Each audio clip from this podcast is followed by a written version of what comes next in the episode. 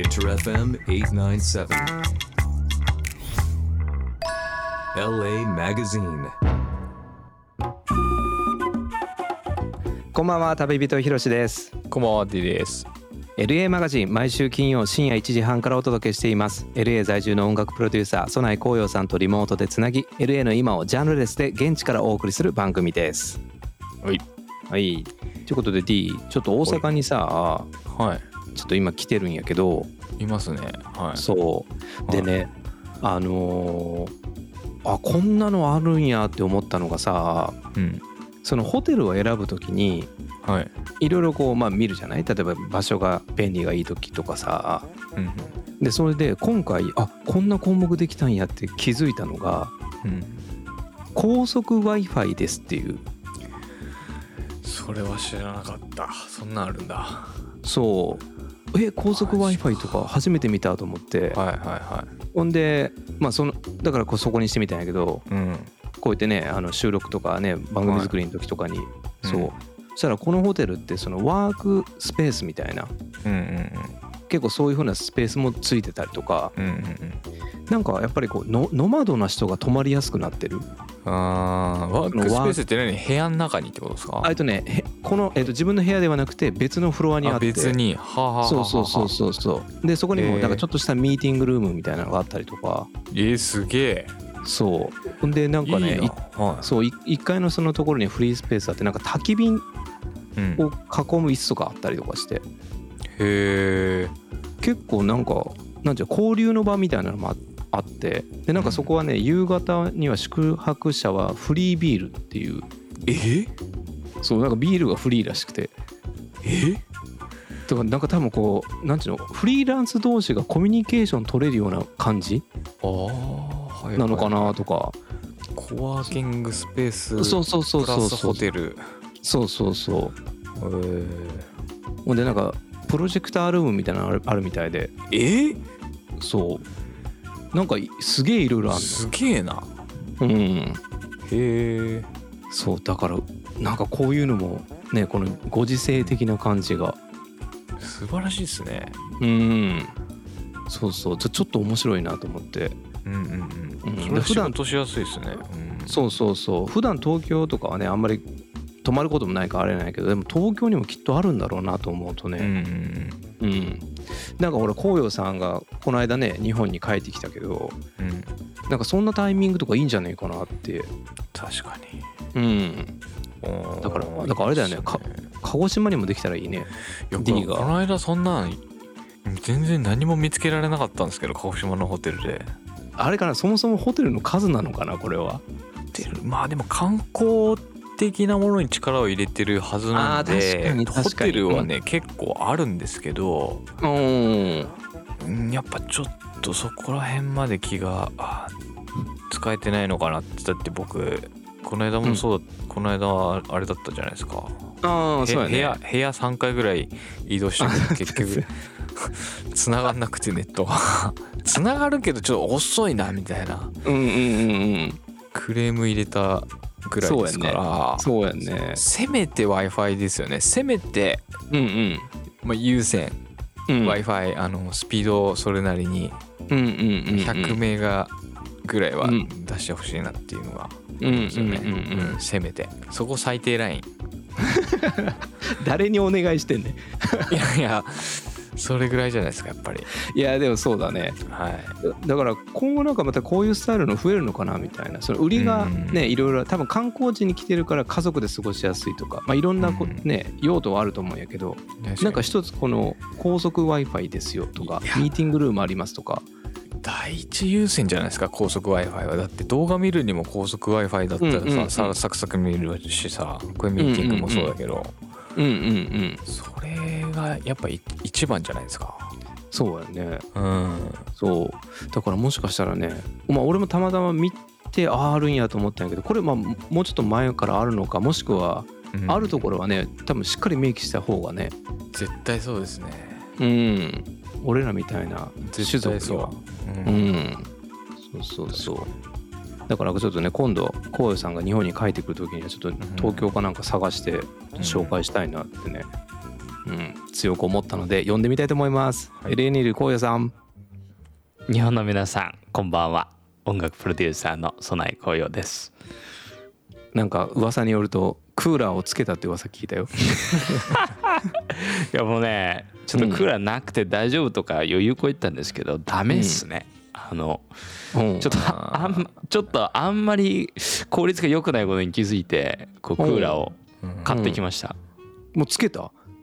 いやつけたというほどでもなくってあの、うん。ま、窓につけるともう防音ができないんでしょうがないから、うん。まあそのスタジオにクーラーを入れてでそのホースを隣の部屋に伸ばして隣の部屋に熱い空気を流し込んで、う。んえー、とそのスタジオだけ冷やすようにしてますね。あ何それ？あ一個潰したのそれ。そうそうそう。ええそう。それもまた難儀だな。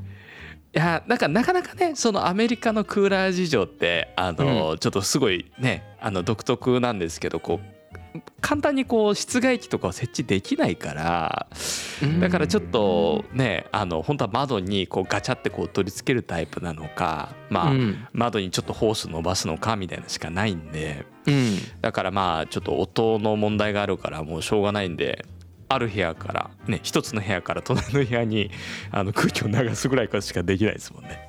え隣の部屋どうなってんの？サウナ？いや暑い暑いサウナサウナもうえだベッドルームサウナになってますね今完全に。えい。いそうか。あれ？そう。いえば D がさ LA に住んでる時って、D の家もクーラーなかったの、いやいや普通はありますよ。あ普通はあるんや。普通はあるでしょ。あの、うん。ほらななんていうの？うん。コントロールもう全部屋コン勝手にコントロールされるみたいなでかいエア多分エアコンがついてはいはいてはいはいはいはい1個のスイッチで全部の部屋の温度を管理するみたいなのがでもう24時間ずっとつきっぱのやつがうん。うんあれじゃないですかデフォルトじゃないですか普通上。そうあのセントラルってやつだよね。セントラルコンうん。そうそうそうそう。うん。うんあでもコウヨさんちはうん。コウヨさんちはついてないないで最初からなかった。で多分だと思うんだけどこれねうん。もともとなくても大丈夫だったと思うんですよこの気候は。だけど最近暑くて耐えられないぐらい暑くなってきたから今は必要になってるけどもう今年までねやっぱクーラーいらなかったもんね本当に。だから必要ないってことでつけなかったんじゃないかなきっとこのアパートをデザインした人は。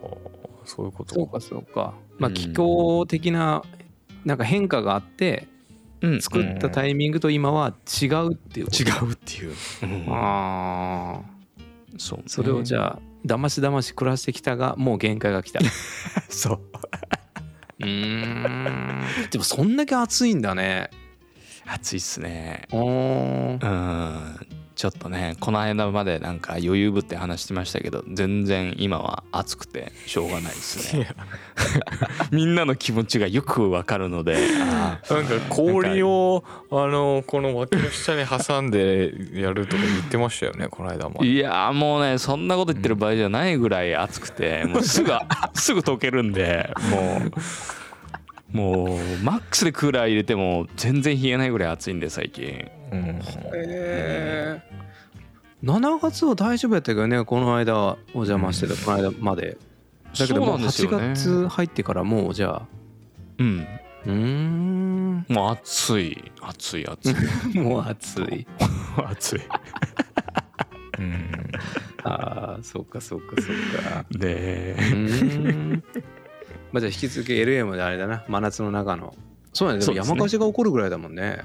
うーんそうですね、うん。もう本当に暑くてうんなんか電気不足みたいな話もやっぱ出てきてますけどね。うん。ああそこは一緒なんだね日本ううん。ん。そうかそうか。うんうん。まあそんな中ね今日は先週がね日本は山の日という日があったので。おうん。なのでまた山の話をいいっすね。できたらなと思ってて。であので D あの俺が紅葉さんとこお邪魔した時に今回も一個トレイルにはいはい2はい。人でこう、そうちゃんで初めましてのちょっとトレイルやったんやけどうん。なんかねそれもねあの俺がこうネットで見てた時にうん。すごくなんていうか俺が LA っぽいなと思うなんていうかなピークというか。うん。でなんか足元にあるそのなんていうか岩場みたいなところがものすごいグラフィティの量で。え足足元に？そうそう足元は。なんやけどもうなんていうか見てる感じはもう地球地球のなんていうか見下ろしてるようなもう山々を見下ろしてるようななんか絵で、うん。まあ、これめちゃくちゃ LA っぽい俺の中のね LA しかないんじゃねえかなと思って小さんにここ行きたいって言って。うん。んで連れてってもらったんやけどうん。結果からするとそこ入れなかったっていうね。え？なんで？そう。あれ小さんなあの場所取れる名前は何だっけ？あれはねトパンガルックアウトっていうところで、うんうん。あのトパンガキャニオンって言われる、うんそのまあ LA のねこのハリウッドからサンタモニカの方向に行ってでそこからマリブの方にずっと走っていった北の上に北上してでそれで山の上に行くところ山の方に走っていくとトパンガっていうエリアになるんですけどうん。うんでそこの山のてっぺんのところにヒロシさんと行ったんですよね。そうそうそう。ね。うん。で小さんにもその写真を見せてここに行きたいんだっつってねそれを探しながら行こうって言ってね。はい。うん。ただまあ大体こうピークって大体こう一番高いとこだからうん。まあ周り見て一番高いとこ行きゃあんじゃねっていううん。感じでテクテク行ったんやけど、あれ結果なんなんかの建物なんだよねあれ。結果なんかちょっと X ファイルとかに出てきそうなね。なんかちょっとなんかこうヘリポートっぽいやつがある謎の建物があって。え私有地だから入れないってことですか？私有地みたいなところのくくりだから。うーん。何だったんだろう入っちゃいけませんよみたたいのがあるってことですか？いいやなんかね裸のなんか上半身裸のお兄ちゃんがなんかシビックからちょっとここ入らないでみたいな。ここ私有地だから入らないでみたいなことで断られて。あじゃあ私有地っぽいってことですか？うーん多分私有地だと思うんですうん。よだけどなんかでもなんかここかなと思ってこう写真撮ってたらもう写真も禁止みたいなことをねあのお兄ちゃんがこう言ってきたんですけど。謎ですそうなん多分ねあの私有地っていうイメなんか家というイメージより何か工場というかな何かの施設みたいな雰囲気だったのね。けんなんだろうね。研究所？なんとも言えない。研究所じゃないけど、うん。なんかねちょっと怪しい。ね何か怪しいものを作っている。うん。いやわかんないですね。なんか結構がっ がっちりとしたヘリポートみたいなやつもあったし、ね、裸の人がもうすでに怪しかったしねうん怪しかったねあれは、うんそうそうそう。うん。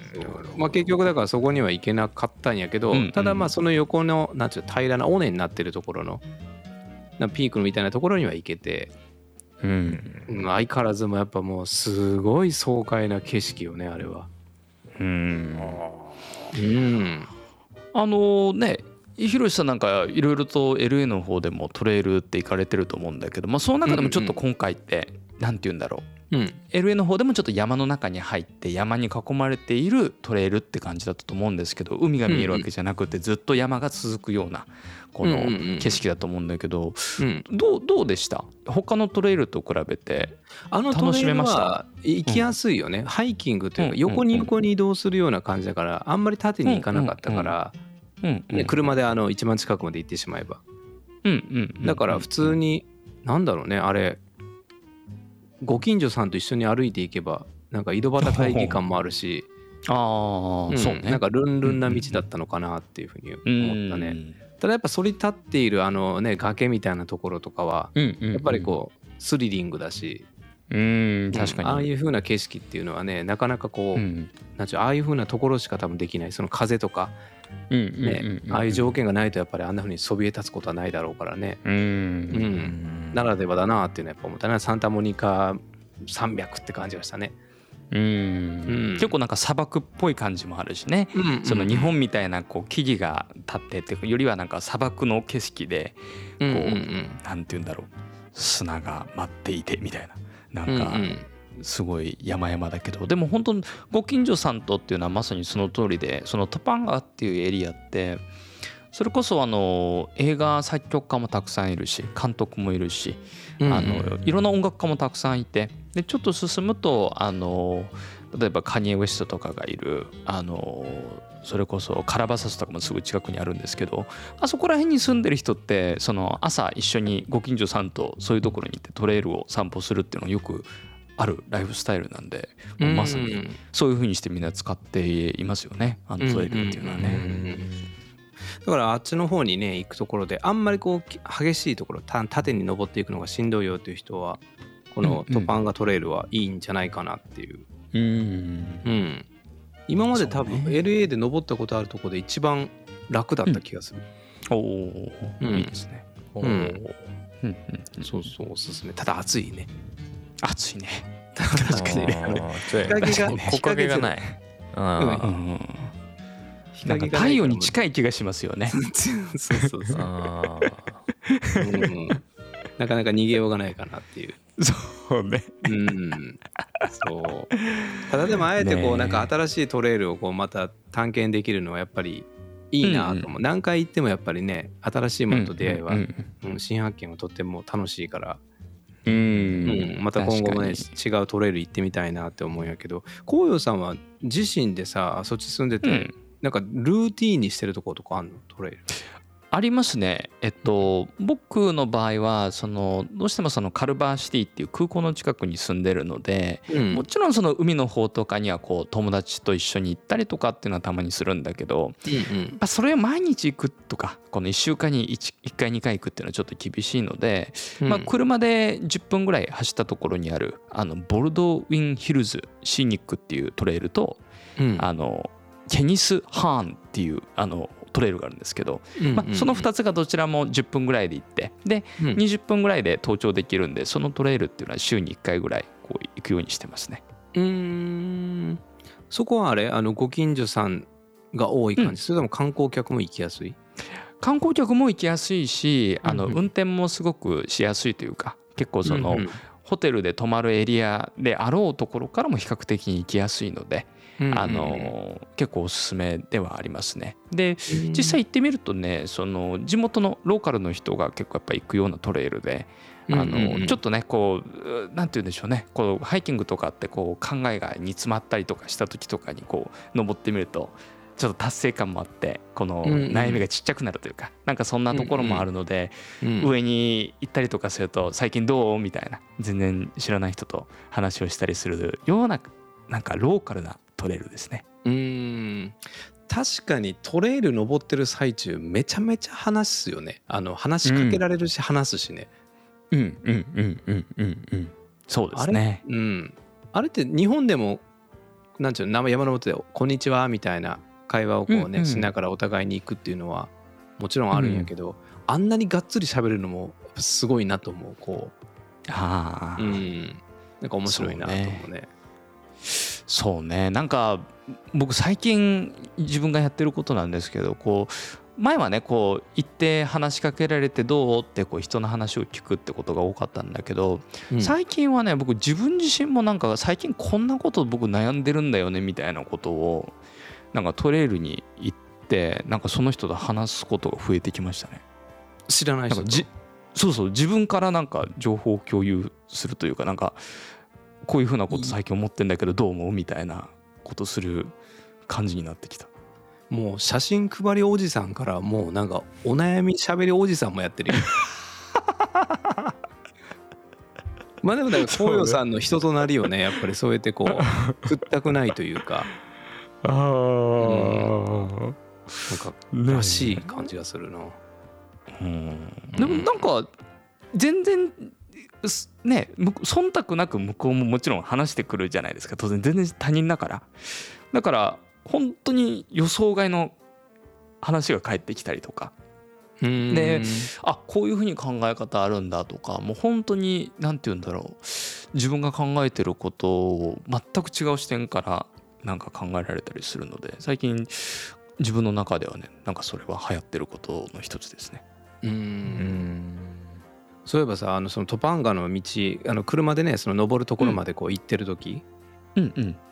あのねもちろん車だからあれなんか山道でねちょっとこうカーブが多かったりするんやけど、うん D もバイク好きだからさうんうんなんか今度 LA が行く時がねあった時とかってなんかいいんじゃねえかなってなんか道走りながらめっちゃ思ったよね。あうん。ー確かにバイクね。確かにこう,、うん。こうこういう道が。そうそう結構うねってるこう S う字が多かったねうねしたですよね、うん。確そうそう。かにん意外とこう道が上の方狭くなったりね。今回もそうやったけどうん。小遊さんって言った時うんうんうんうんに結構建物がやっぱある中のすり抜けていくような感じだったりするから。あれバイクだったらね。確かうん。に面白そうですね。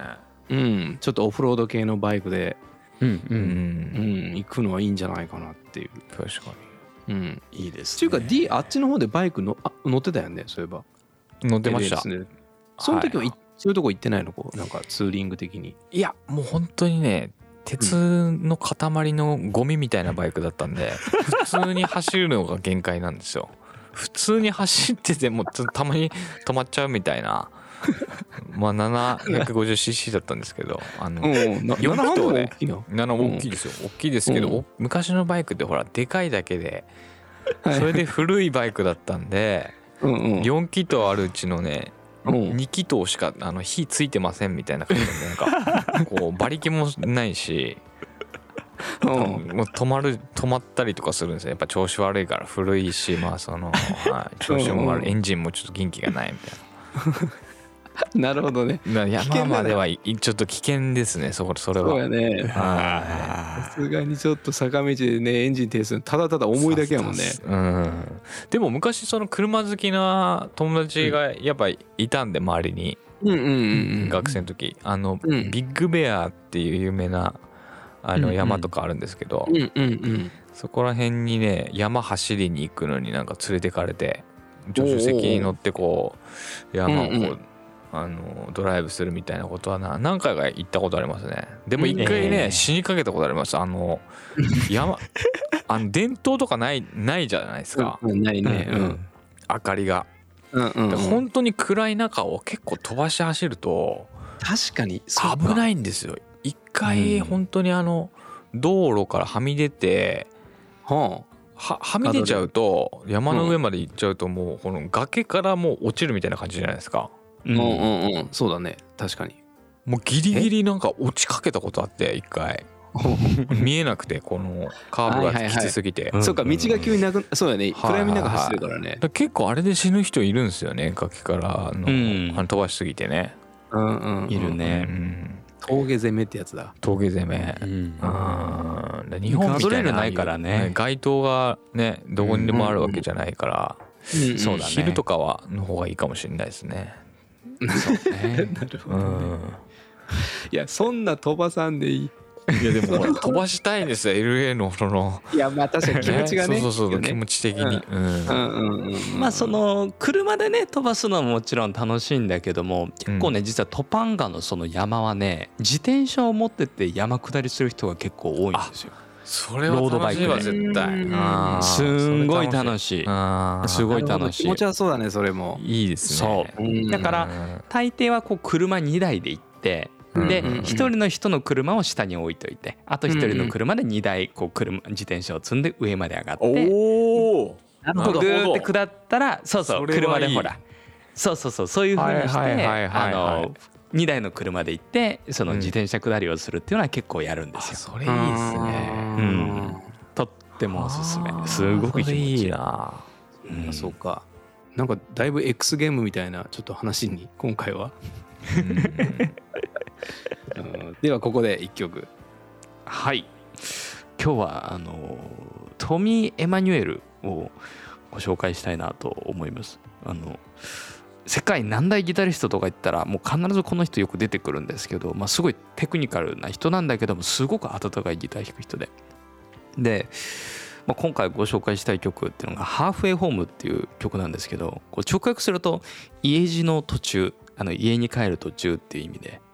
でこの曲がねこの家に戻れる喜びとかね好きな人に会えるっていうねワクワクな感じが伝わってきて僕こう旅をして帰る時とかにこれを聴きながら家に帰るのも楽しみだなみたいな気持ちになる曲です。トミー・エマニュエル Halfway Home Inter FM 897. LA Magazine.